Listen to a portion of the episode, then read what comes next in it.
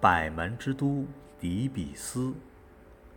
公元前十四世纪中叶的古埃及新王国时期，尼罗河中游曾经雄居着一座当时世界上无与伦比的都城，这就是被古希腊大诗人荷马称为“百门之都”的底比斯。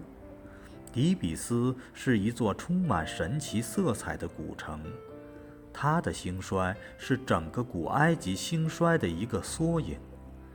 从公元前二一三四年左右，埃及第十一王朝法老孟苏好代布兴建底比斯为都城，到后来底比斯被一场大地震彻底摧毁时止，在两千多年的漫长岁月里。底比斯在古希腊发展史上始终起着重要的作用。底比斯不仅是埃及法老们生前的都城，也是法老们死后的冥府。底比斯横跨尼罗河两岸，位于现今埃及首都开罗南面七百多公里处。底比斯的右岸也叫东岸。是当时古埃及的宗教政治中心，底比斯的左岸也叫西岸，是法老们死后的安息之地。在埃及古王国时期，底比斯是一个商业中心，通往西奈半岛和彭特的水路，通往努比亚的陆路，都要经过底比斯。底比斯的兴盛是跟阿蒙神联系在一起的。法老孟图赫特普把首都定在底比斯后，又将阿蒙神奉为诸神之王，并开始在底比斯为阿蒙神大兴土木、修筑神庙。底比斯在古埃及历史上的重要地位就这样被奠定下来。从公元前1790年到公元前1600年，中王国遭到了外族。希克索斯人的入侵，希克索斯人征服了大半个埃及，最后定都阿瓦利斯，建立了第十五王朝和第十六王朝。底比斯经历了第一次衰落。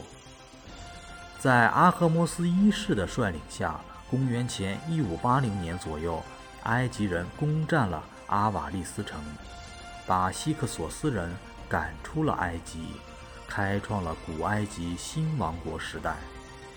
新王国时期的法老们再次选定底比斯作为埃及的宗教政治中心，他们发动了一系列侵略战争，掠取了大量财富和战俘，并把底比斯建成为当时世界上最显赫宏伟的都城。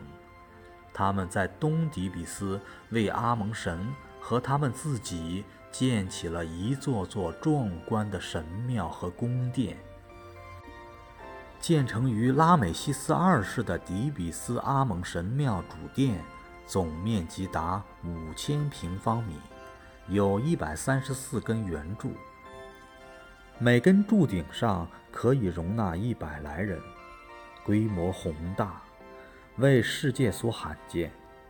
另外，像路克索尔寺院、拉美西斯二世宫殿、阿蒙朱菲斯三世寺院等等，也都十分庄严宏伟。与此同时，又在西底比斯修建了一系列工程浩大的陵墓，其中尤以著名的拉美西斯二世墓和图坦卡蒙墓最为豪华。但是，随着新王国的日益衰落，底比斯。也开始了自己的厄运。公元前六六三年左右，入侵埃及的亚述军队火烧底比斯。公元前二十七年，一场地震又使底比斯城里的一些纪念性建筑倾塌无疑。到公元十九世纪，只留下一堆废墟的底比斯。又成了古墓盗劫者的乐园。现在，人们只能在埃及的卢克索和卡纳克一带看到底比斯遗址的一些断垣残壁。